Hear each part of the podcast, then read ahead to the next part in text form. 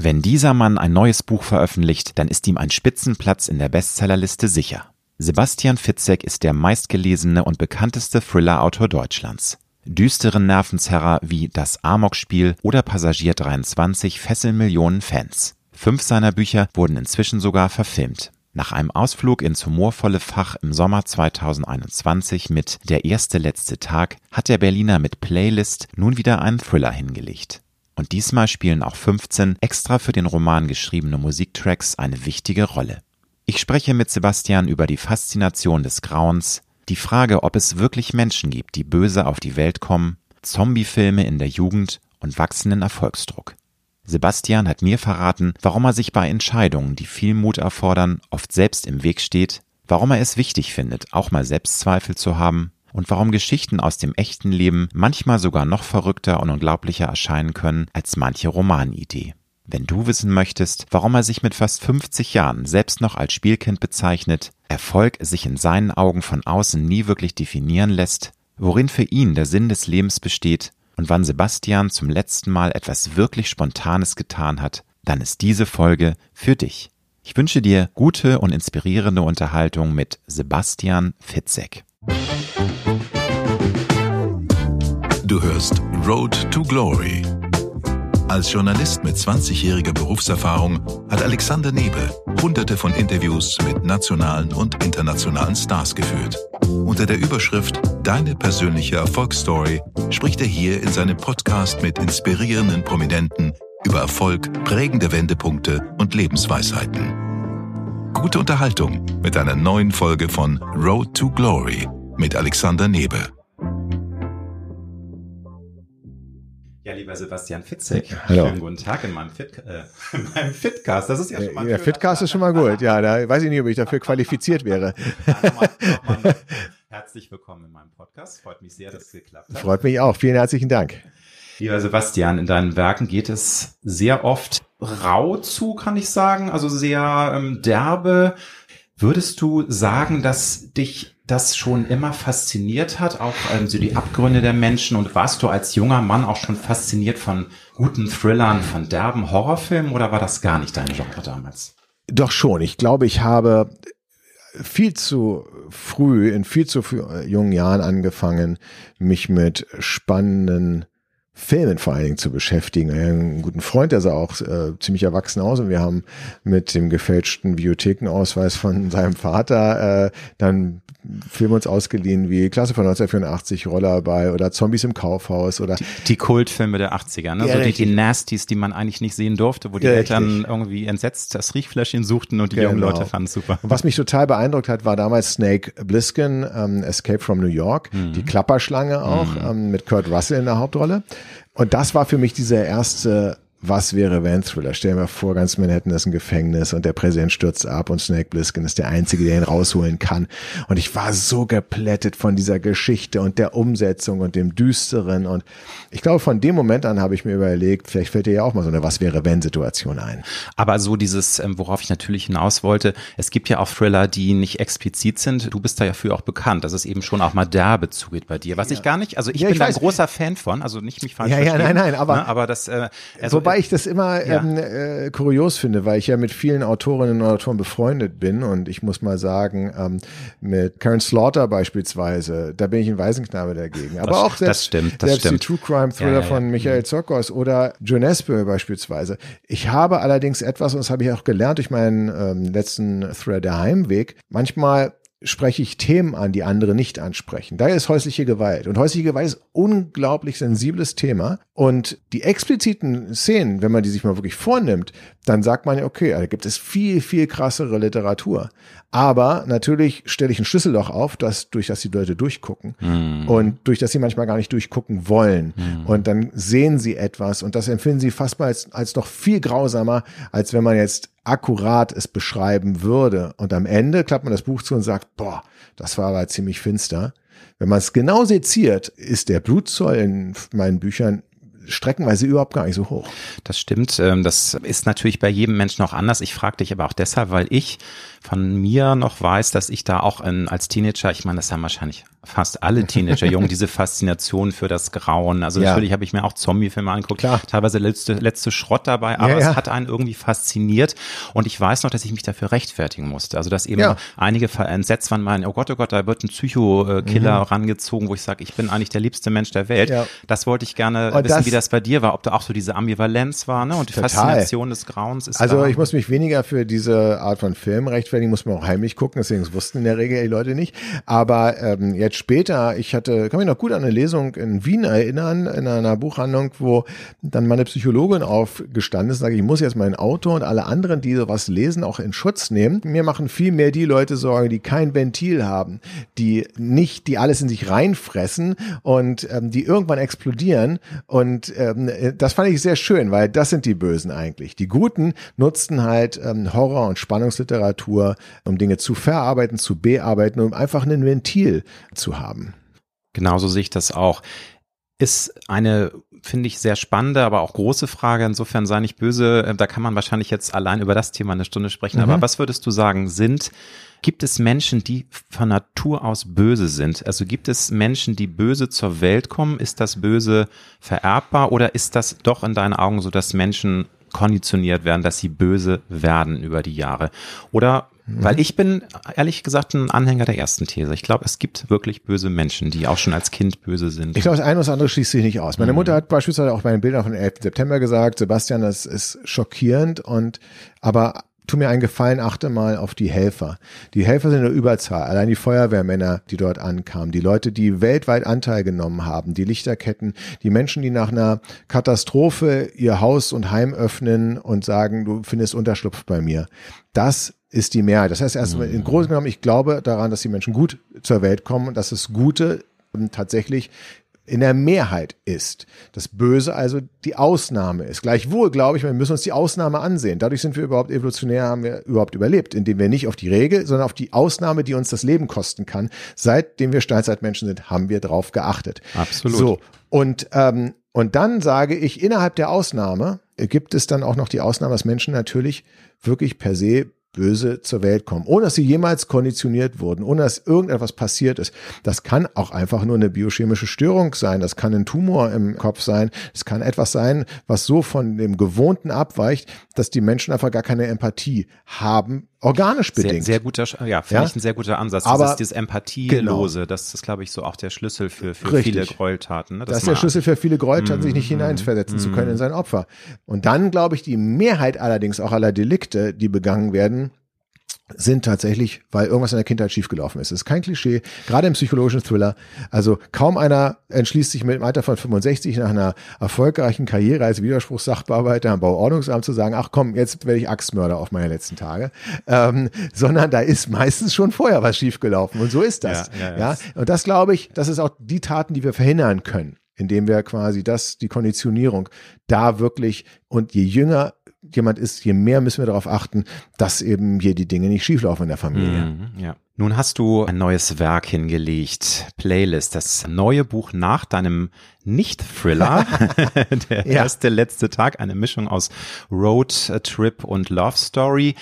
Da werde ich dich nachher auch noch mal eine Sache zu fragen, aber magst du bitte einmal, weil ich finde es immer gut, wenn es der Autor selbst macht oder die Ja. Autorin, wie würdest du die ähm, Quintessenz oder sagen wir mal die Prämisse des neuen Werkes Ja. Playlist äh, beschreiben? Das geht relativ schnell. Es verschwindet ein 15-jähriges Mädchen Ja. und es scheint ihr gelungen zu sein, in Gefangenschaft ihre Playlist zu verändern. Die Musik, die sie früher gestreamt hat, hat sie ausgetauscht und jetzt sind 15 Songs in ihrer Playlist, die Hinweise darüber zu geben scheinen, wo sie sich aufhält, wer sie entführt hat vielleicht Ja. und vor allen Dingen, wie sie gerettet werden kann.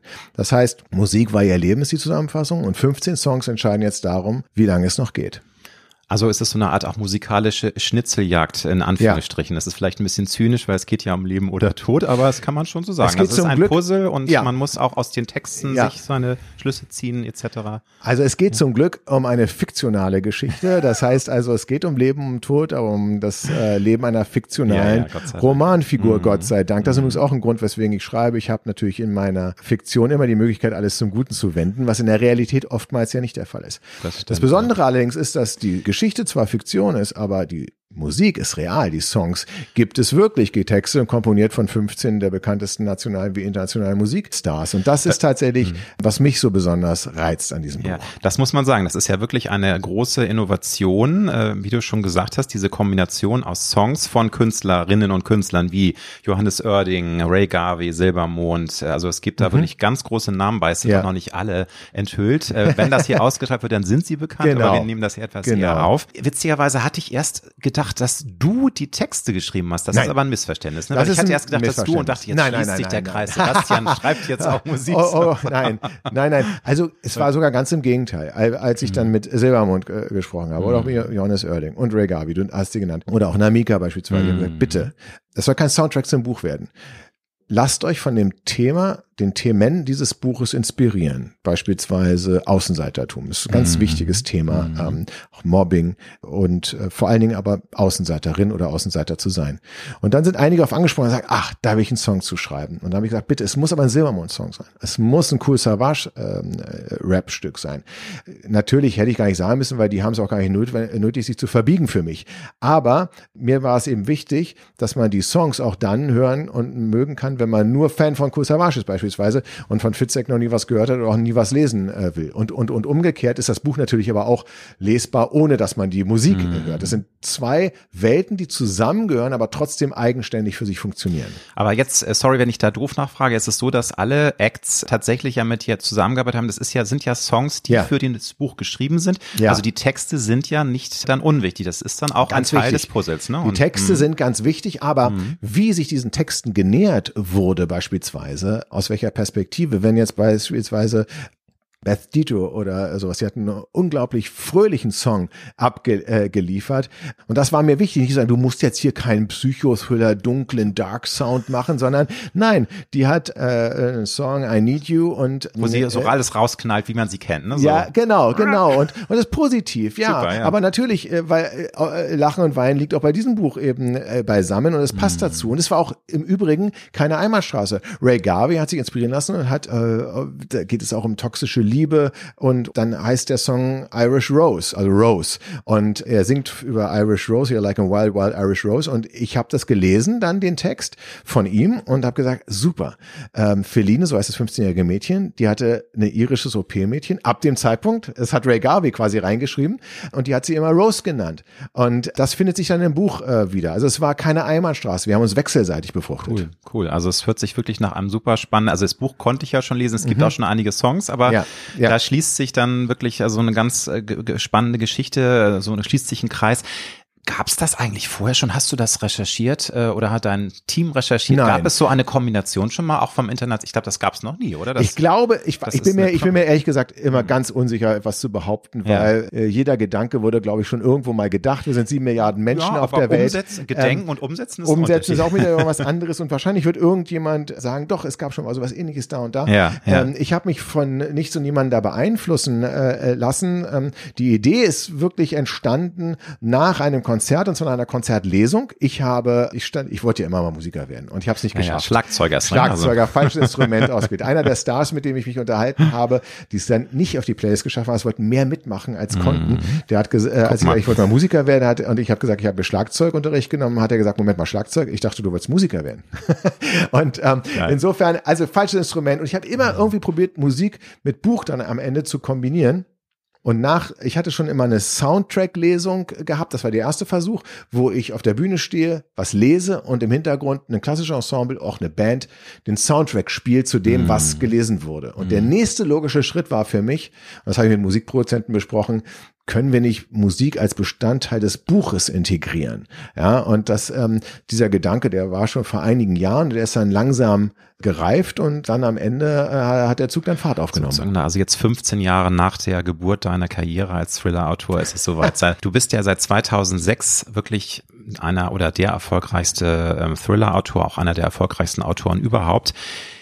Ich habe recherchiert, dass sowohl 2018, 19 und 20 das jeweils erfolgreichste Buch in der deutschen Belletristikliste, und es geht gar nicht mhm. jetzt nur um Thriller, sondern generell im Belletristikbereich, du die Nummer eins warst. Und das wirklich ist ja, du bist jetzt seit 2006 dabei, hast schon äh, wahnsinnig viel abgeliefert. Wird dir das manchmal unheimlich, dass das weiterhin so flutscht? Weil jeder hat ja auch irgendwie Angst mal vor dem ersten großen Flop. Das ist ja ganz menschlich, oder? Ja, natürlich. Aber ehrlich gesagt, nicht alles, was ich im Leben angepackt habe, hat funktioniert. Und, Na, und, das und, und, und, und, und, ich weiß, ich weiß, hm. dass äh, nicht alles, äh, alles, was nach oben geht, fällt auch wieder irgendwann mal, mal runter. Ich glaube, also, Zwei Dinge sind da, die mich da schützen, auch nicht die Bodenhaftung zu verlieren. Das erste ist, du hast angesprochen, 2006 hat es angefangen und ähm, dass ich überhaupt weiterarbeiten durfte. Ein zweites Buch, das habe ich schon den Erfolg des ersten zu verdanken, aber das war Platz 37 der Bestsellerliste irgendwie. Aber das war gut, denn es war nicht Marketing gesteuert. Es gab keine mhm. Lesung, es gab nicht mal Autogrammkarten, es gab keine großartige, ähm, äh, ja, es gab keine Lesotour dazu. Oder Interviewtage wie jetzt. Interviewtage, es gab's, gab's alles, alles, alles nicht. nicht. Und mhm. das hat dazu geführt, dass ich ähm, natürlich sehr loyale Leser gefunden habe und Leserinnen, hm. die gesagt haben, mir gefällt die Geschichte. Und mein erstes Nummer eins Buch war dann, glaube ich, erst 2013. Das war ein Taschenbuch mit der Nachtwandler. Aber was, ähm, was heißt dann Erfolg? Also, weil du hast gesagt, auch das erste Buch war für dich persönlich auch schon ein Erfolg, also auch für den Verlag, ja, weil unglaublich, es, ne? ja. Aber was ist denn so eine Marke? Sind das 100.000 oder magst du das mal sagen, weil du sagst, da kam erst der wirklich große Erfolg? Erfolg. Das ist ja das hm, Kuriose ja, in unserer Welt. Das genau. Kuriose in der Welt ist, mhm. wenn, wenn die Newcomer aus dem Stand 20.000 Bücher verkauft, das ist ein unglaublicher Erfolg. Wenn ich jetzt nur 20.000 Bücher verkaufen würde, dann wäre es ein dann Flop. Kämen sie ja. alle aus den Löchern, würden und, sagen, hey, der Fitze kann es nicht mehr. Ja, ich kann es nicht, genau. Und das ist eben wie bei Robbie Williams. Als der, mhm. da hieß es, der hat nur, ich glaube, nur sieben Millionen von seiner äh, CD verkauft, ne? Und der Rest musste eingestampft werden. Weiß ich noch, die Schlagzeile. Vielleicht war es auch nur eine Million. Die wurde eingestampft und äh, Straßenbelag draus gemacht aus seinen nicht verkauften CDs. Wohingegen hätte irgendein No-Name eine Million aus dem Stand verkauft gekauft, wer ist der Weltstar? Absolut. Ja, Erfolg kann sich nie von außen definieren. Das ist eben, man muss, Erfolg kann nur dann sein, wenn man selber eine gewisse Erwartungshaltung hat. Und eine gewisse, die Erwartungshaltung bei mir ist halt schon lange nicht mehr wie viel äh, Bücher ich verkaufe. Ist auch nicht, dass ich wieder Nummer eins in der Jahresbestseller-Charts werde. Meine Erwartungshaltung ist, wie du eben gesagt hast, dass ich etwas mache, was Neues, was mhm. innovativ ist, wo man sich überlegt, gab es das schon mal? Und wenn man, ja, in der Form vielleicht noch, äh, noch nicht zuvor, auch ein Wagnis einzugehen. Und dann kann ich auch tatsächlich damit eher scheitern, als wenn ich Band 12 in einer Reihe schreibe, wo alle sagen, na gut, aber pff, du, das ist jetzt das gleiche in grün wie Band 11 gewesen. Äh, kein Wunder, dass es nicht funktioniert. Wobei, ich habe das Gefühl, dass du brennst, du liebst das, was du tust, weil du bist in meinen Augen auch schon Workaholic, weil du hast, ja. ich muss das nachgucken, du hast drei, allein 23 Thriller, 22 mhm. unter deinem Namen und einen mhm. unter einem Pseudonym geschrieben und noch andere Bücher. Also du hast in 15 Jahren pro Jahr im Grunde zwei Bücher geschrieben. Das muss man ja erstmal auf die Reihe kriegen. Anderthalb, da muss man ja anderthalb, aber das ist ja so, du, du ja, brennst ja. ja auch. Und das, das kann, du hättest ja auch sagen können, ich habe jetzt so eine tolle Erfolgssträhne gehabt und ich habe jetzt auch ähm, mhm. mir das verdient, mal ein Jahr Auszeit zu nehmen. Das hast ja. du aber nicht gemacht. Oder ist also ist das also für dich schon auch so eine Art innerer Antrieb? Also du hast einfach Bock und kannst gar nicht lange die Füße stillhalten, wenn du ein Buch fertig geschrieben hast und willst das neue Projekt dann gleich angehen oder wie ist das bei dir? Also, das ist der absolute Motor. Ich habe eine Idee und wenn die Idee da ist, brenne ich dafür und will es machen. Ich bin Spielkind, ich möchte es ausprobieren. Und jetzt ist aber noch etwas, das kann man auch ganz offen sagen. Ich bin ja, ich lebe ja nicht alleine im luftleeren Raum. Ähm, das Schreiben des Buches, es gab ja mal eine Persönlichkeit, die gesagt hat, niemand schreibt ein Buch allein. Das ist sehr auseinandergenommen worden, dieser Satz, ähm, weil er sowohl richtig als auch falsch ist. Das Schreiben an sich passiert bei mir schon allein. Ich habe weder Ghostwriter noch Co-Autoren, es sei denn, wir stehen gemeinsam auf dem Cover und dann wird auch deutlich gemacht, wie dieses Buch entstanden ist. Ansonsten kann man davon ausgehen, jedes Wort ausschließlich und alleine ist von mir alleine geschrieben. Aber natürlich habe ich Lektoren und Lektorinnen, die nach dem Schreibprozess kommen und Fragen stellen. Und ich habe ein Team von Menschen um mich herum, die beispielsweise aufwendige Lesereisen koordinieren. 15 Künstlerinnen und Künstler zusammenzubringen, mit das zu besprechen, die Meetings äh, zu machen, vielleicht ein Konzert mit denen zu organisieren. Das kann ich nicht alleine. Und ich habe ein Team um mich herum von Menschen im Verlag, aber ich habe auch ein eigenes Team von Menschen um mich herum, die mich seit 2006 unterstützen, wo ich beispielsweise in den ersten Jahren sämtliches Geld, was ich äh, verdient habe, mit den Büchern wiederum mhm. investiert habe in Menschen, die mir sowas Leidiges wie Reisekostenabrechnungen abnehmen beispielsweise. Furchtbar, die Steuererklärung. Also ich, ich, delegiere alles, was, ähm, das ist mhm. der Grund für mein Output, ist auch, dass alles, was ich nicht kann oder worauf ich keine Lust habe, äh, in diesem Geschäft delegiere ich. Ich kann mich aufs Schreiben, ich kann mich auf die Kreativität konzentrieren. Bedeutet im Umkehrschluss aber, wenn ich jetzt den Stecker ziehe und sage, ich mache jetzt nur ein Jahr lang Urlaub, dann sind drei, vier, fünf Menschen, die äh, nicht Urlaub machen können, weil sie auch davon abhängig sind, dass sie, sie haben, sie, sie haben mir vertraut, äh, dass sie diese Reise mit mir gegangen äh, sind. Das sind Menschen, mit denen ich einmal im Jahr beispielsweise auf Konzertreise gehe. Das ist der Christian, der mich begleitet, weil ich kann, ich will nicht alleine fahren und es sind auch so viele Termine, dass ich die quasi nicht schaffe. Also ich habe einen guten Freund, mit dem ich das mache. Ähm, und dem würde ich dann sagen, du, jetzt aber an 20 Terminen im Jahr verdienst du kein Geld mehr. Weil wir, wir, wir gehen nicht mehr auf Lesereise. Das ist auch eine gewisse Verantwortung. Und wenn die Leute einfach sagen, ja, hör doch mal auf, abgesehen davon, dass es nicht diesen Zigarre rauchenden Verlagschef gibt, der nicht mehr weiß, äh, wie er sein Ferrari auffüllen kann, sondern es gibt eben Menschen in der Buchhaltung, Menschen im Vertrieb, Menschen in Buchhandlung. Mir hat letztens ein Buchhändler äh, gesagt und eine Buchhändlerin haben mir in Bayern gesagt, bitte hören Sie nicht auf äh, zu schreiben. Wir, wir brauchen tatsächlich natürlich Umsatz, auch gerade in schweren Zeiten. In, wir, wir brauchen Menschen, die die Menschen in die Buchhandlungen äh, treiben. Ja, aber da, das sind also Sachen, ja. wo man sich dreimal überlegt, ob man aufhört. Aber da, da höre ich raus, also ich bin sicher, du machst das aus Leidenschaft und es zwingt dich ja keiner dazu. Nein. Aber es baut ja dann doch mehr oder weniger direkten Druck auf. Du hast Verantwortung für dein Team. Es kommen die Buchhändlerinnen und Händler ja. und sagen, Herr Fitzig, Sie dürfen auf keinen Fall aufhören zu schreiben, weil du musst dann ja auch liefern. Und du hast gesagt, du hast sehr schnell auch neue Grundideen. Aber hast du aktuell genug Ideen, dass du sagst, okay, meine nächsten drei, vier Projekte sind eigentlich mehr oder weniger vom Gerüst safe oder von, von den Grundmauern?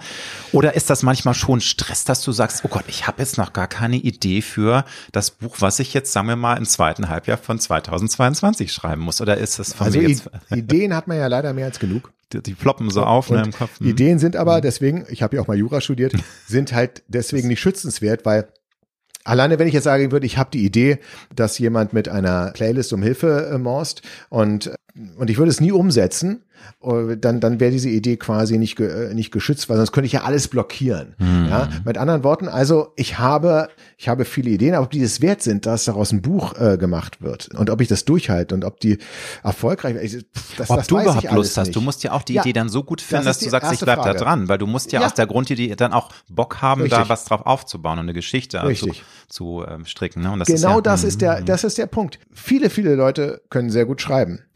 Und auch ich habe, glaube ich, noch so wahnsinnig viele Manuskriptleichen aus meinen Anfangszeiten, wo ich habe an, ich habe angefangen ohne Plan, 20 Seiten, war gut, aber dann habe ich gemerkt, ach guck mal, draußen scheint die Sonne, äh, kannst du ins Freibad gehen oder, oder äh, am Wochenende mal um die Häuser ziehen und dann habe ich irgendwie vergessen, worum geht's denn eigentlich in meinem Buch? Äh, ich hatte kein Exposé, ach komm, interessiert sich ja doch keiner für. Das ist wirklich das Grundproblem. Aber jetzt muss man auch eine Sache sagen. Ich habe beispielsweise meine Managerin Manuela Raschke, ähm, mein Literaturagent äh, Roman Hocker, äh, meine PR-Agentin äh, Sabrina Rabo, alles Menschen und den Christian habe ich auch schon genannt, Christian Meyer.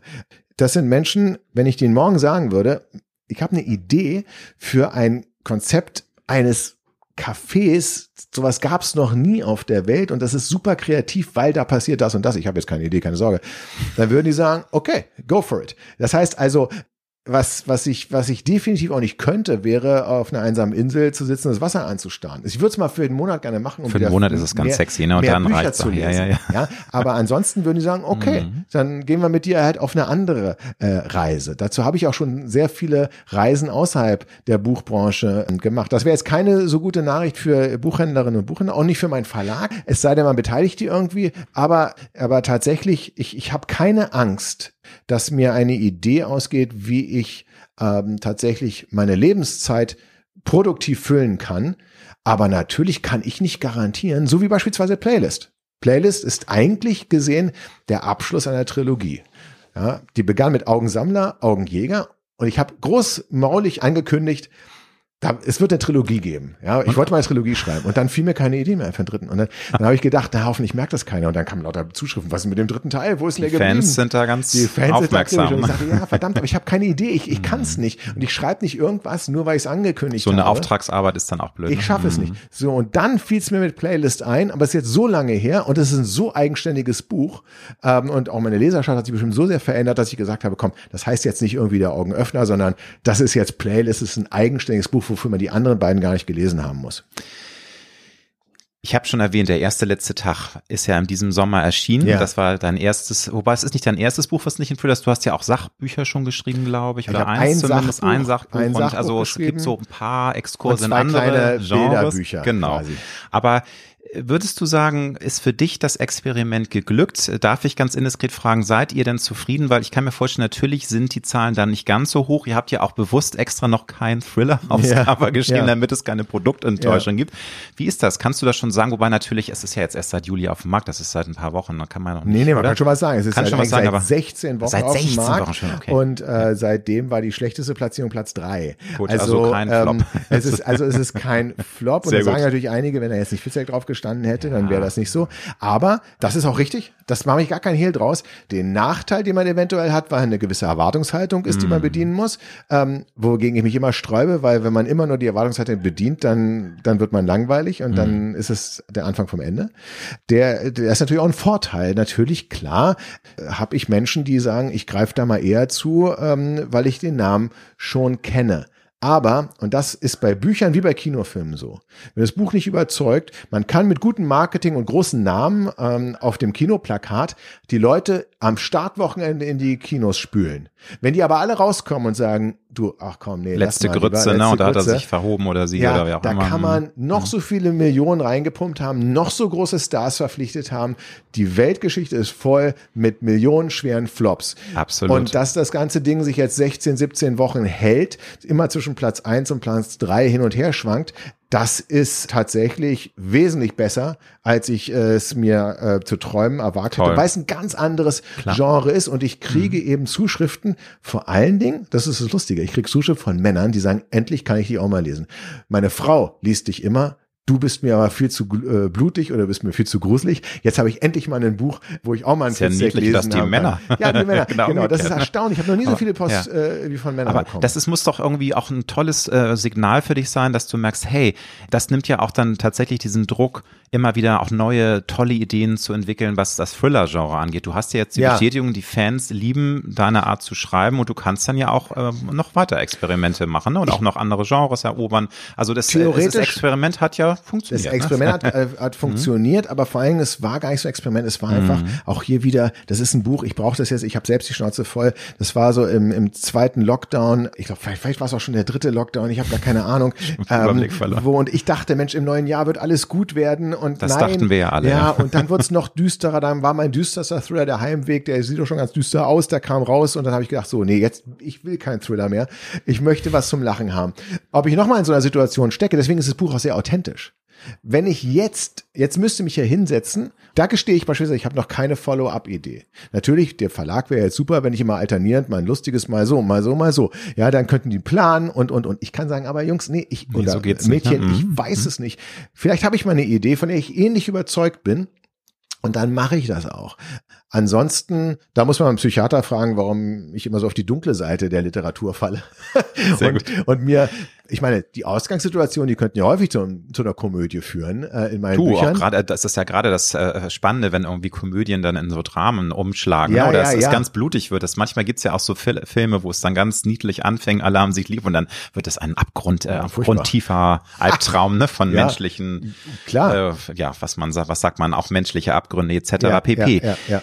Ich habe natürlich ähm, einiges im Vorfeld über dich recherchiert und auch gehört und gelesen und ich fand einen Satz sehr spannend. Äh, Du hast gesagt, dass du als Teenager manchmal für deinen Geschmack zu lebensängstlich warst. Also würdest Mhm. du sagen, dass das ähm, tatsächlich so war, dass du im Nachhinein jetzt sagst, schade, ich habe mich nicht genug getraut in jungen Jahren, hätte ich doch mal, hätte, hätte Ja. Fahrradkette oder? Äh, äh, Ich glaube Das- immer noch nach wie vor aktuell Mhm. auch, ne? Also man ist ja, ich, es gibt in der, in der äh, Literaturtheorie den Begriff des Schwellenhüters, der in allen Geschichten immer auftaucht. Man, viele denken ja immer nur, es gibt den, den Protagonisten, den Antagonisten und den, den Gegner. Ähm, den gibt's natürlich auch, aber eigentlich leben Filme wie Bücher durch die kleineren Konflikte. Also im Sprich, man kann auch Türsteher sagen. Ja, du musst unbedingt in die Diskothek, da in dem Club tanzt deine zukünftige Liebe und du ähm, äh, und eine schöne Situation ist mit einem guten Freund von mir passiert, der äh, hat, äh, der, der wusste, dass eine Frau, die er äh, liebt, mit der er noch nicht zusammen war, in einer Diskothek tanzt ähm, oder beziehungsweise dort dort ist mit ihren Freundinnen und der wollte dorthin um sie zu erobern. Und sie wusste, dass sie immer nach Labello fragt. Sie hat immer nach Labello gefragt. So, und das heißt, er hat sich 30 Labellos in seine Jacke Ähm, überall. So, überall, so dass er die Das Jacke ganz- aufmachen konnte und sagen konnte, hier, such dir einen aus. Alle Geschmacksrichtungen. Sehr lustig. So, das fand ich auch eine gute Kreativ, Idee. ja. Das, was er nicht bedacht hatte, ist, dass er vor dem Schwellen, vor dem Türsteher steht. Der tastet ihn ab und sagst, Alter, sag, Alles was, Drogen. was stimmt denn mit dir nicht, ey? 30 Labellos bist du. Perverser. Ja, so, das heißt, so, und das ist die typische Filmsituation. Du weißt, die Liebe deines Lebens ist dort drin. Du hast dir alles überlegt, aber du kommst über diese, das ist nicht dein Endgegner, sondern es ist eine ganz kleine Schwelle und, und über die musst du springen. Der größte Schwellenhüter, und darauf hinaus, sind wir selbst. Bin auch ich. Ich kann mir tausendfach zurechtlegen. Eben damals war es als Kind, warum ich nicht in Schüleraustausch will. Äh, Ich hatte das Angebot, äh, meine Eltern hätten mir auch ermöglicht, in die USA für ein Jahr. Ich hatte Angst und habe mir diese Angst gerechtfertigt mit von wegen, was ist eigentlich ähm, die Klasse nochmal, neue Klassenverband und und und die Gewohn aus der Gewohnheit auszubrechen. Aus der Komfortzone auszubrechen. ne? Das, und alte das ist auch noch heute der, der Fall. Ich lese über John Grisham, der schreibt ein halbes Jahr, ein halbes Jahr ist er im Urlaub. Denke ich, Mensch, das wirst du auch gerne machen. Ne? Und dann, wir haben drüber gesprochen, sage ich, aber was ist denn mit denen, die da sind? Was ist denn eigentlich mit deiner Familie, mit deinen Kindern? Du kannst ja nicht einfach ein halbes Jahr irgendwo weg sein, die musst du ja, äh, das geht doch gar nicht. Und auf einmal habe ich so viele, es geht doch nicht, so viele Scheren im Kopf. Andere machen das einfach irgendwie und leben und sprengen die Konvention. Ich bin doch da sehr drin verhaftet, muss ich sagen, und stehe mir auch häufig bei mutigen Entscheidungen selbst im Weg. Aber ist es dann so, dass du das auch reflekt, also du wirkst ja jetzt sehr selbstreflektierend und du siehst es ja, aber du kannst auch nicht das dann, dieses Bewusstsein dafür nutzen, tatsächlich auch diese Selbstbegrenzung auch mal zu sprengen, weißt du? Also, weil viele Ja. Leute wissen ja gar nicht, dass Ja. sie sich selbst blockieren. Viele Leute geben auch die Ängste gar nicht zu, aber du hast es ja jetzt offen an, du weißt Mhm. Ja. es ja, trotzdem kommst du da nicht raus. Also, Doch, ich komme raus, indem ich mir ähm, von einem guten Freund so eine, so eine 80-20-Regel zu eigen gemacht habe, von Peter Prange, der mir mal gesagt hat, ebenfalls Bestsellerautor, der gesagt hat, also eigentlich sollte man, wenn man viermal ins gleiche Restaurant gegangen ist, äh, beim fünften Mal irgendwie äh, in Af Afghanisch essen gehen, wenn man noch nie Afghanisch ge- äh, essen äh, war beispielsweise. Oder ähm, äh, weiß der Geier äh, wohin. Vielleicht aber auch, wenn man viermal seine Lieblingsband irgendwie gesehen hat oder zweimal, dass man das nächste Mal zum Konzert einer Band geht, die man normalerweise überhaupt nicht besuchen ähm, äh, würde. Und je absurder fast um, umso besser, weil genau dieser, es gibt so einen Werbesatz von einer Fluggesellschaft, der hieß mal, wann war das letzte Mal, was sie, dass sie etwas zum ersten Mal gemacht haben. Genau das ist die Frage, die ich mir häufig stelle. Und dann stelle ich mir so einen Entscheidungswecker und sage, nee, heute guckst du nicht diese Serie, heute fährst du nicht diesen nach Hause weg. Also im Kleinen gelingt es mir schon. Und dann sage ich eben auch für mich in meinem beruflichen Alltag heute, du schreibst eben keinen Thriller mehr. Ja, das ist jetzt ein Nicht-Thriller, äh, den du, den du schreibst. Oder du gehst eben auf die Bühne, auch wenn du Angst davor hast, weil ich bin eigentlich keiner, also alle Leute denken, okay, Die Rampensau. ist die Rampensau. nee, ich zwinge mich dafür und hint, häufig hinter der Bühne denke ich, sag mal, Fitzek, bei einer Premiere denke ich, was hast denn du dir wieder angetan? Was für ein Schwachsinn. Ja, du, du könntest doch einfach nur zu Hause sitzen, okay, dann kommen halt ein paar weniger, okay, dann bist du vielleicht nicht auf, weiß ich welchen Platz in der Bestsellerliste, aber du könntest ein ruhiges Leben haben. Und dann, also das heißt, im beruflichen gelingt's mir und im privaten stelle ich mir manchmal diesen Entscheidungswecker, aber diese großen Sachen, natürlich würde ich auch gerne mal ein Jahr im Ausland leben. Aber du bist ja tatsächlich auch so mutig gewesen, um auch ähm, bekannte Pfade zu verlassen. Ich komme nochmal zu deiner Vita, die ja gebrochen ist. Also Ja. du hast ein paar Monate Tiermedizin studiert, Ja. dann hast du Rechtswissenschaften, immerhin bis zum ersten Staatsexamen studiert. Dann bist du in den Medien äh, gelandet. Du hast, äh, warst Chef und Programmdirektor ähm, von Radiosendern oder Ja. von einem Sender. Das ist ja ein Lebensweg, wo man sagt, ja, das ist jetzt, das stimmt so, da kuschele Ja. ich mich jetzt ein. Ja. Und dann hast du aber äh, tatsächlich 2006 dann diese neue Karriere Mhm. gestartet.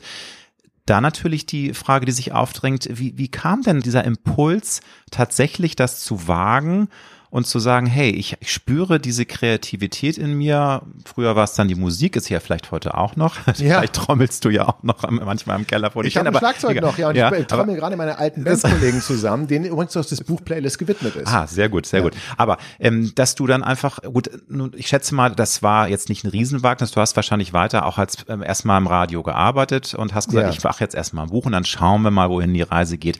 Aber wie erklärst du dir das, dass du tatsächlich dann doch diesen in Anführungsstrichen Mut aufgebracht hast, äh, wirklich was ganz anderes dann zu machen? Weil nochmal, Mhm. es gibt genug Menschen, die sagen, wieso, es ist doch toll, ich habe mir das jetzt aufgebaut Mhm. und Medien sind ja auch nicht langweilig. Äh, Die bleiben dann 20 Jahre dabei und ändern halt nichts mehr aus ihren und die Ja. gehen halt nicht mal in ein Ja. anderes Restaurant, nehmen nicht eine andere Straße. Was- du hast es gemacht. Ja, was ehrlich gesagt gar nicht mal so ein schlechtes Lebensmodell ist, man, wenn man sich im Klaren ist, also das Ri- Ritual, die 80 Prozent, die sind ja wichtig. Ich liebe Weihnachten, ich liebe auch Ostern, ich liebe Geburtstage. Geburtstage. Ne? Geburtstage. Also, und ich liebe es, wenn ich in, bei meinem Italiener äh, mit Namen angesprochen werde oder wenn man mich im Hotel, wo ich Urlaub mache, eben kennt. Das mag ich. Auf der anderen Seite darf es eben nicht reflexhaft sein, dass man mhm. immer wieder dasselbe macht. Sage ich. Jemand anderes kann, es gibt auch Leute, die sagen, halt mein Leben für total langweilig und sagen, nee, ich muss, ich muss jeden Tag was Neues machen und ich darf nie ähm, in den gleichen Urlaub äh, Ort, Ort fahren. Mhm. Was mir wirklich sehr geholfen hat und das ist etwas, das ist keine eigene Leistung. Deswegen darf man nicht über Menschen urteilen, die nicht über die Schwelle springen, weil das erfordert wahnsinnig viel Mut sich in eine neue, in eine neue Erlebniswelt zu begeben und die Komfortzone zu verlassen.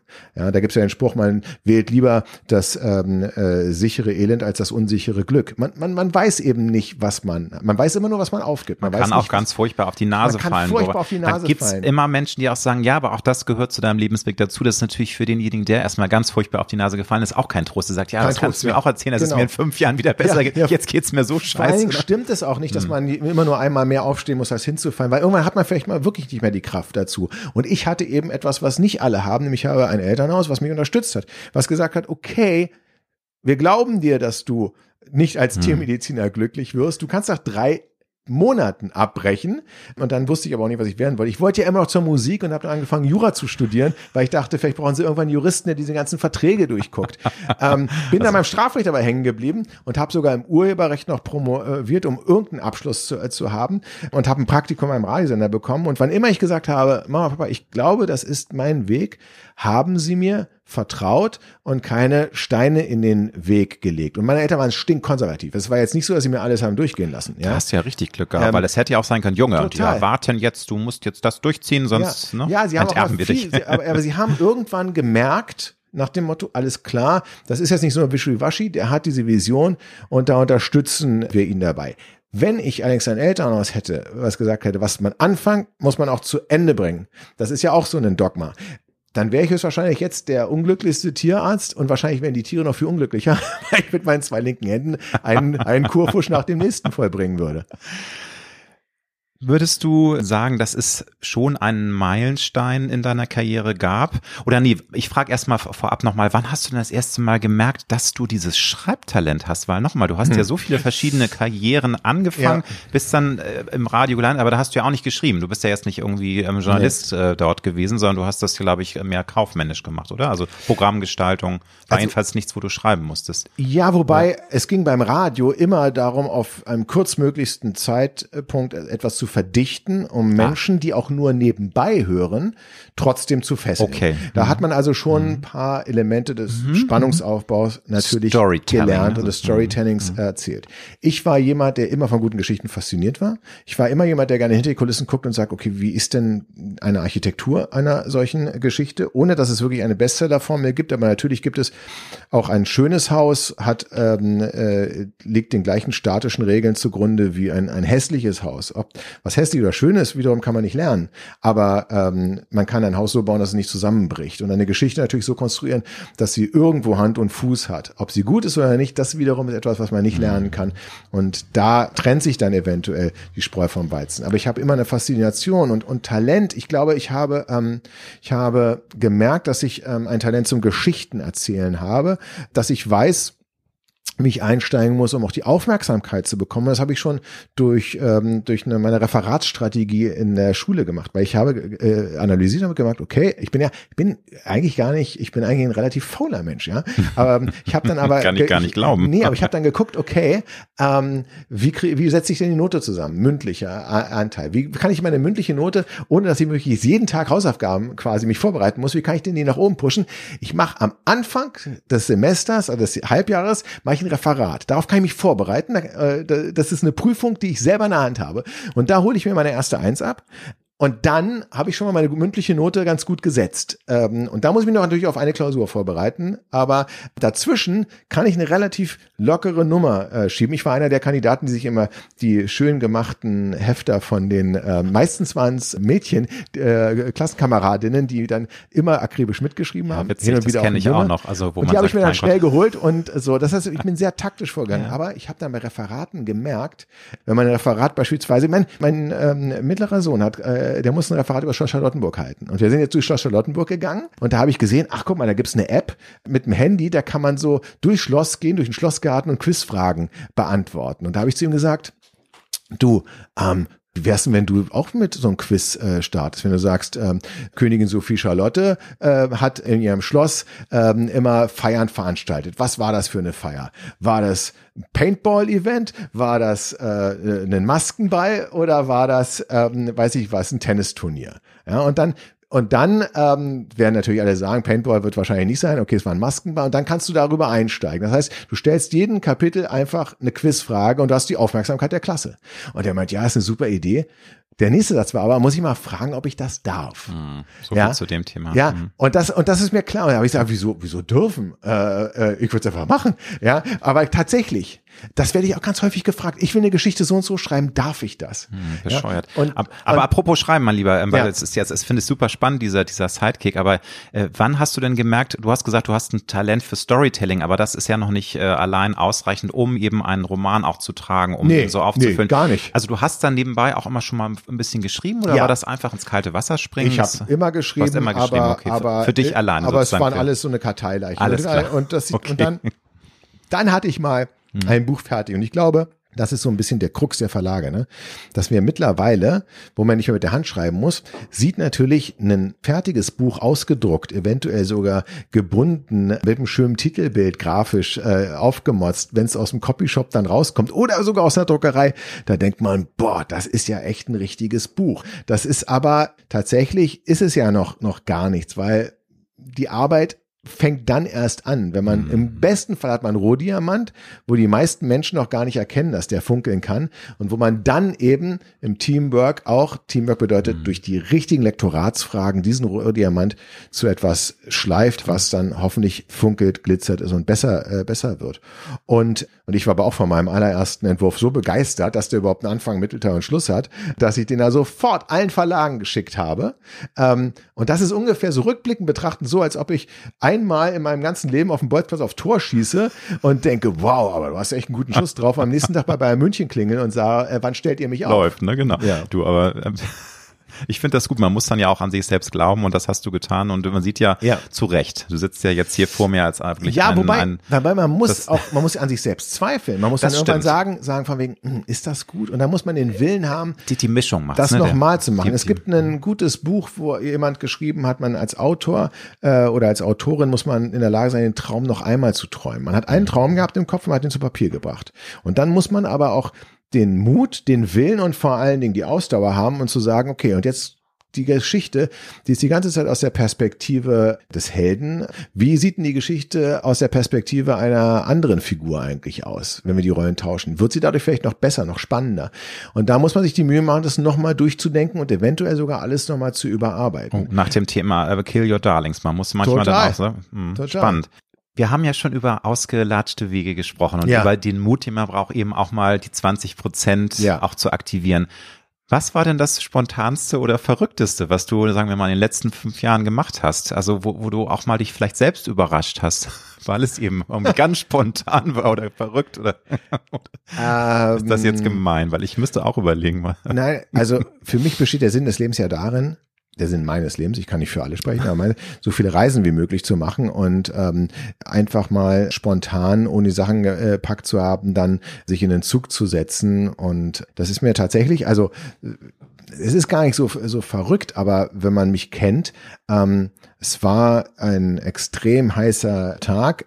Äh, im 2019 war das und ich habe damals auch in einem Dachgeschoss äh, äh, gelebt, also und und es war es war einfach unglaublich Ohne heiß. Aircondition, ohne, Ohne Aircondition, ohne irgendwas, natürlich. ja, Und klar, dann habe ich mir gedacht, so von wegen, ich, und ich habe etwas geschrieben und ich brauchte in Leipzig, äh, hat das gespielt und dann dachte ich, weißt du was, du setzt dich jetzt einfach in Zug und guckst, es ist anderthalb Stunden, zwei Stunden von Berlin aus entfernt und guckst dir vor Ort an. Normalerweise jetzt Google Maps aufgemacht. Es war keine kriegsentscheidende Frage und du setzt dich einfach ähm, in den Zug, weil der ist klimatisiert äh, und ähm, und dann guckst du da vor Ort und fährst wieder zurück und am Abend, wenn du zurück bist, ist alles wieder ist alles wieder gut. So und das und dann saß ich da einfach etwas und ich hatte das ähm, nicht geplant so und was natürlich der Irrsinn war, weil im heißen Tag der, der, der Zug war rappelvoll. Ich war nicht der Erste, der auf die Idee. Gut, haben nicht alle ein Buch geschrieben, aber wir mussten natürlich auch hin. So, es gab einen einzigen freien Platz und der, und das ist keine Geschichte, sondern da, da saß ähm, äh, eine, eine, eine junge Frau, äh, mit der ich ein Gespräch, Gespräch bekommen ist, und das ist meine derzeitige Lebensgefährtin, die ich dort äh, Guck mal, kennengelernt Zufälle habe. gibt's, ne? Das, Ja, zu, äh, zu, das, soll, aber- das sollte so sein. Du hast, sollte diesen, du hast so diese, sein. diesen Impuls nicht umsonst gehabt. Nee, und ne? vor Dingen das Lustige war, dass sie, ähm, ich habe, ich bin eigentlich nur mit ihr in Gespräch gekommen, weil ich, ich habe so eine Angewohnheit, wenn Menschen ein Buch haben,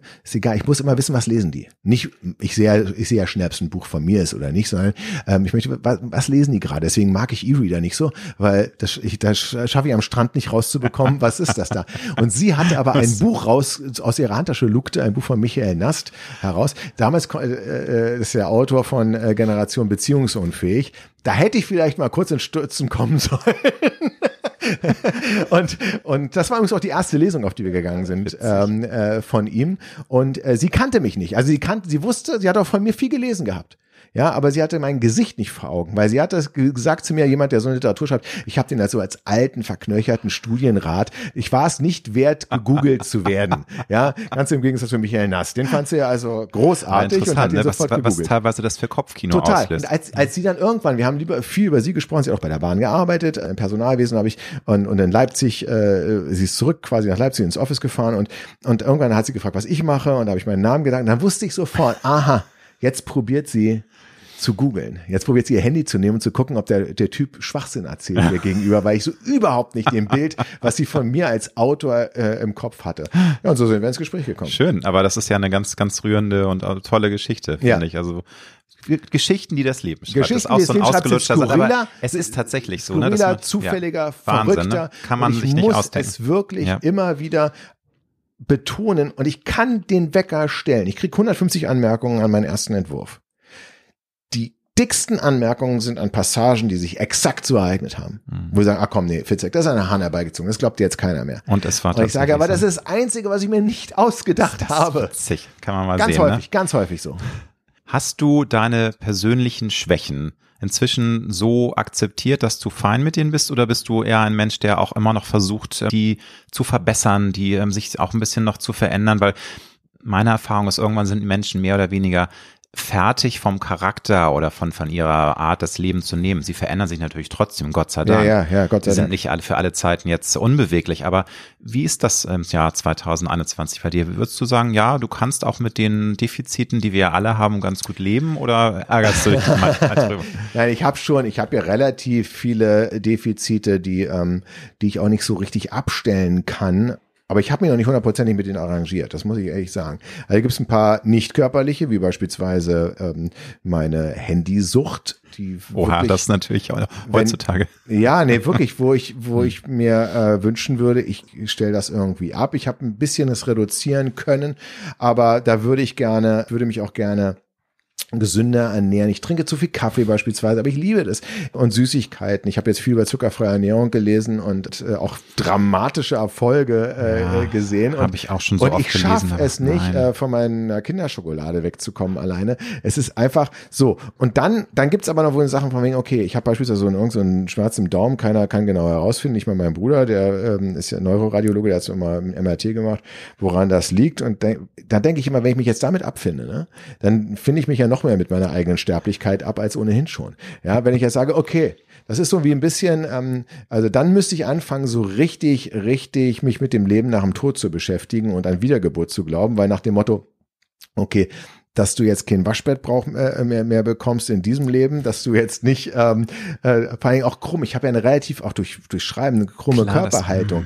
Ich würde irgendwie gerne da mir auch mehr Sport machen. Ich würde irgendwie jetzt nicht so krumm durch die Gegend laufen einfach. Und es ist einfach total schwierig. Da, aber sobald ich das akzeptiere, ähm, habe ich so das Gefühl, äh, habe ich mich wirklich mit meinem eigenen Ableben. Ähm, klar. Na, aber du bist Natürlich, ja. ich kann es das- nicht mehr ändern. Ist nun mal so, in dem Leben ist der Zug abgefahren. Also ich will es mir noch nicht ganz eingestehen. Ich vermute aber, dass ich eine sehr lange Zeit ähm, noch weiter so viel Kaffee trinken werde, so viel Schokolade essen werde und weiterhin meinen Ermahnungen meiner Mitmenschen jetzt, komm, jetzt steh doch mal gerade, dass ich denen nicht entsprechen werde.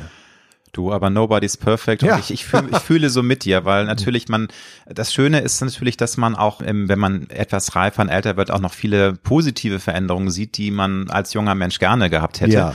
Aber einige Dinge, wie du schon sagst, so ein Sixpack, das ist einfach, klar kannst du das, glaube ich, auch noch hinbekommen, aber dann müsstest du so dich kasteien, du müsstest einen Personal Trainer haben, du müsstest Blut und Wasser schwitzen und da haben wir doch alle keinen Bock mehr drauf. Ich also, ja, die, was, Disziplin, ne? das ist, die Disziplin, die Disziplin fehlt mir ja. tatsächlich. Ja, ähm, aber vielleicht sollte man sie irgendwie auf. Ich habe auch ein bisschen Angst, dass ich viele Dinge, die ich mache, mache ich ja fanatisch. Das kennt man ja. Ne? Mhm. Wenn jemand mit dem Rauchen aufhört, ist er auf einmal der größte Raucherhasser der Welt. Wenn jemand mhm. anfängt, auf seine Ernährung zu achten, erzählt er jedem, ähm, was er falsch macht. Und wenn ich anfange, so richtig Hardcore-Sport zu machen, ich habe also einen guten Freund, mit dem mache ich auch schon zweimal die Woche Sport. Das gilt aber wirklich nur. Er sagt immer Krankengymnastik äh, dazu. er ist nämlich äh, eigentlich Boxtrainer. Das ist ja böse. Ähm, ja, sehr böse äh, zu mir. Macht mich eigentlich immer immer rund. Aber das ist gut. Ich brauche jemanden, der mir den Arsch tritt. Aber wenn ich anfangen würde, das könnte sogar sein, dass ich in die Bodybuilder-Szene abdrifte, weil, weil wenn äh, schon, alles, was schon, ich ne? mache, mache ich manisch. Wenn ich anfange zu schreiben, Du, dann, dann sind wir mal gespannt. Wer Bücher. weiß, vielleicht äh, kriegst du noch irgendwie den Kick und dann Die machst Wahrscheinlichkeit ist sehr, sehr gering. musst du die Kinderschokolade dann aufgeben. Da muss ich alles aufhören und dann nix. schreibe ich ein Buch darüber, über wie ihr euch alle zu ernähren habt. Alles klar. Eine meiner Lieblingsfragen, allerdings ist sie auch verdammt schwer, weil ich glaube, würde auch ganz schön überlegen. Drei Worte, die dich am besten beschreiben. Naja. naja auch nicht gut. neu die Frage, aber ich finde schon, das sagt auch sehr viel also, aus, wenn man spontan ähm, das beantworten muss. Also äh, Spielkind ist auf jeden Fall ein Wort, was äh, meine Neugierde äh, ausdrücken soll, mich auf neues, zumindest berufliches Terrain zu bewegen und dort so viel wie möglich auszuprobieren. Äh, auch unter der Gefahr hin, dass Leute sagen, also du bleib mal lieber bei deinem Leisten, wobei genau das für mich das Antisprichwort ist. Denn ich habe das noch meine ich, ich, ich bin jetzt nicht auf der Welt, um immer wieder dasselbe zu machen, sondern bin quasi auf der Welt, um mich auch zu verwirklichen im Rahmen meiner ja, Möglichkeiten. Das, aber das ist doch toll, Sebastian. Ja. Ich meine, das, dafür ist das Leben ja da. Dafür ist das dafür Leben ist definitiv das Leben da. da. Und so, sollten alle so machen. Mein Credo ist, von wegen, solange es mir meine Gesundheit nicht beschädigt oder ähm, nicht meine Freiheit raubt und vor allem, solange ich anderen dadurch nicht schade, kann ich so viel wie möglich ausprobieren, ähm, wie es nur geht. Und da muss ich nur mich immer, wie gesagt, Stichwort Schwellenhüter. Ich würde äh, mich schon als äh, kreativ äh, äh, bezeichnen und als einen ähm, äh, empathischen Menschen, das ist aber auch negativ zu verstehen. Also es, man kann jetzt alles, weil jeder Vorteil, den ich jetzt hier habe, man kann sagen, jetzt hat er sich in drei positiven Eigenschaften ähm, beschrieben, dem wohnt immer auch eine Kehrseite inne. Das ist übrigens auch, woran Partnerschaften häufig sozusagen krank ist. Man verliebt sich quasi in diesen super empathischen Menschen, der da am Ende aber, weil er mit jedem sich hineinvollziehen kann, nicht in der Lage ist, mal klare Kante zu zeigen, wenn der Nachbar von gegenüber einem blöd kommt. Mhm. Ja, weil er dann natürlich Fitzek wieder denkt, naja, er hat wahrscheinlich einen schlechten Tag gehabt, was ist denn da passiert? Dann baue ich mir eine Geschichte drumherum und am Ende habe ich halt Verständnis für wahnsinnig viel. Ich muss mich ja in jede Romanfigur hineinversetzen. Und manchmal würde ich mir eben wünschen, ich habe weniger Empathie und ich wäre quasi so ein bisschen mehr, mehr Trump. Ja, nach dem Motto, gibt nur schwarz oder weiß und wir machen das jetzt so ja. und nicht anders. Dann könnte ich wenigstens irgendwann mal eine Entscheidung treffen. Ich habe da, also zu viel Empathie hat auch eine Entscheidungs Schwäche. Absolut, kann und, ich mich. Äh, genau, und das ist sozusagen, hm. äh, möchte ich sagen, diese hm. drei Begriffe haben halt alle, alle auch eine Kehrseite. Stimmt. Ja, wobei es, es vermischt sich ja auch häufig auch und ich glaube, ähm, dass, äh, wie du schon sagst, also Empathie finde ich was Wunderbares, aber ähm, es ist halt immer so die, die Nuance und wenn es dann zu viel ist, dann wird es auch ungesund, glaube ich. Also genau. man muss, aber äh, lieber, lieber empathisch als, als Trump. Aber, ja, natürlich, natürlich, okay, das nicht, ich möchte nicht, dass die Schlagzeile als Fitzek wie Trump sein, sondern, sondern ich will einfach nur sagen, manchmal glaube ich, dass der Mann einfach mhm. einfach durchs Leben ja, geht. Ja, ne? absolut. Ne? Oder das auch so CEOs, die ja, ähm, in ja. einem Wirtschaftsunternehmen sagen, okay, wir feuern alle. ja, und, und, und dann ohne Empathie durchs Leben geht. Wobei ich einen Unterschied jetzt gerade gelernt habe, dass es zwei Arten von äh, Empathie gibt. Es die eine ist die, das, was wir unter Empathie verstehen, dieses totale Einfühlungsvermögen. Und dann mhm. gibt es eben noch die kognitive Empathie.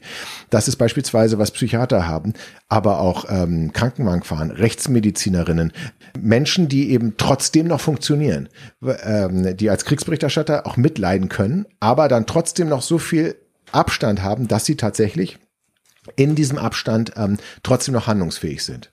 Hast du ein Lebenskredo, mit dem du gut gefahren ja. bist? Das hat sich so ein bisschen rauskristallisiert. Also mein, mein Credo ist, das, was du tust, ernst, aber dich selbst nicht so wichtig. Das lasse ich so sacken, finde ich. Habe ich so noch nie gehört. Also ja. habe ich mir auch, ich will es mir eigentlich selbst ausgedacht zu haben. Ich bin mir aber nicht so sicher. Und wenn du jetzt auf dein bisher doch sehr wirklich ereignisreiches, sattes Leben, also satter als äh, manch andere, also wobei mhm. man auch da immer einordnen muss, viele Menschen sind auch so glücklich mit einem Leben, wo sie Ja, nicht viel total. reisen müssen. Das muss man ja auch einfach Total. sagen und das ist da völlig fein. Jeder ist anders. Wertungsfrei, genau. Wenn du zurückblickst und auf dein bisheriges Leben zurückblickst, was sind da für dich so die oder der Schlüssel gewesen, um ein zufriedenes und glückliches Leben zu führen? Also was war Mhm. für dich da die Quintessenz, damit das möglich war? Also das Fundament eines glücklichen Lebens wird in der Kindheit gelegt. Das ist etwas, was man immer beachten muss. Und das ist der Grund, warum fast alle großen Geschichten Familiengeschichten sind, weil Familie ist der Dreh- und Angelpunkt. Man wünscht sich eine, man hat eine, man hasst sie, man liebt sie, man hätte gerne eine, man hat sie verloren, man will sie finden. Die meisten großen Geschichten von Star Wars, Harry Potter bis weiß der Geier was, vom Winde verweht, es sind Familiengeschichten, häufig eben auch Dramen.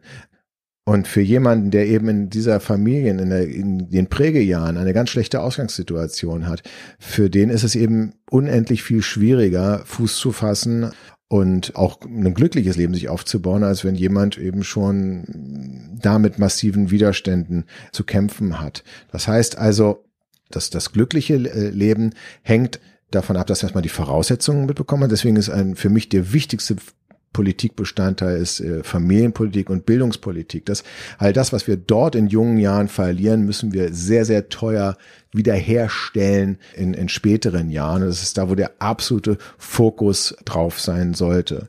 Für mich persönlich eben, äh, was mir hilft äh, in Situationen, wo man unglückliches äh, Glück zu empfinden, ähm, sind Gespräche.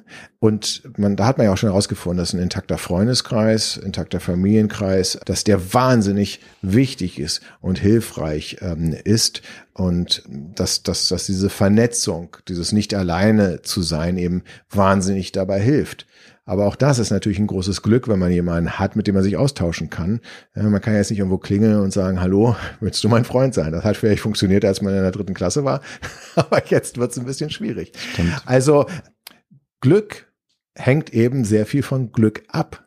Und das ist die Krux bei allen Glücksratgebern, die einem sagen, wenn du nur das richtige Mindset hast, ist alles möglich. Leider nein, es ist nicht alles möglich. Man kann vieles tun, um die Chancen zu optimieren und zu verbessern, aber es gibt dafür leider kein Grundrezept. Und insofern kann man wirklich, es ist, es ist berechtigt, wenn man den Menschen Glück wünscht.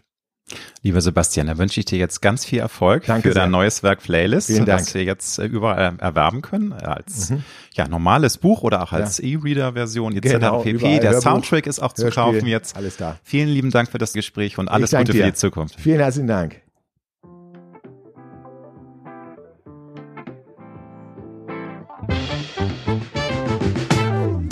Das war Road to Glory. Wir hoffen sehr, dass es dir gefallen hat. Wenn du auch zukünftig keine Folge verpassen möchtest, dann abonniere jetzt diesen Podcast. Wir freuen uns, wenn du ihn weiterempfiehlst und auf Apple Podcast bewertest. Du hast Anregungen oder Vorschläge für zukünftige Gäste? Dann schreibe bitte an mail at alexander-nebe.com. Bis nächste Woche.